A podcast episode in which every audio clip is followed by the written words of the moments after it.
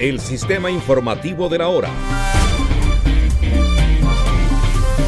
Noticias. Noticias con libertad. Noticias con libertad.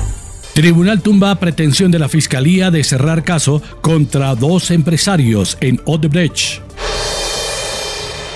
Se revelan cifras del costo para la recuperación de Egan Bernal.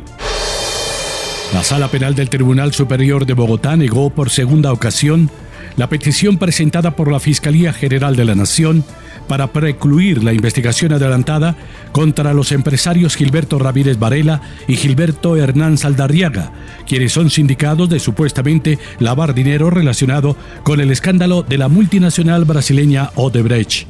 Los magistrados dejaron en firme la decisión emitida en primera instancia por el Juzgado Cuarto Penal Especializado de Bogotá, al considerar que no era lógico plantear que la Fiscalía, un mes después de llamar juicio y erradicar el respectivo escrito de acusación contra estos empresarios, ahora señala que son inocentes de los cargos investigados. Libertad. Es noticia. Periódico con la mayor aceptación de la región Caribe. Ahora en www.diariolalibertad.com. Diario La Libertad. Es noticia y actualidad. Diario La Libertad. Con la fuerza de la verdad. La libertad.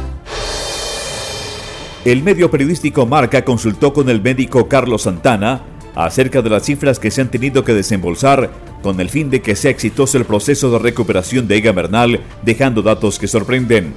Contando los días de UCI más todas las cirugías con clavos medulares, medicamentos y los demás exámenes, la cuenta en Colombia pasa aproximadamente por 400 millones de pesos colombianos, afirmó el médico consultado.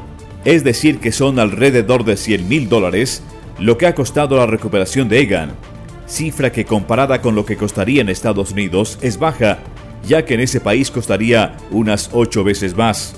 De tal manera se ha notado la influencia de la escuadra británica Ineos y la inyección económica para la pronta y exitosa recuperación de uno de sus líderes.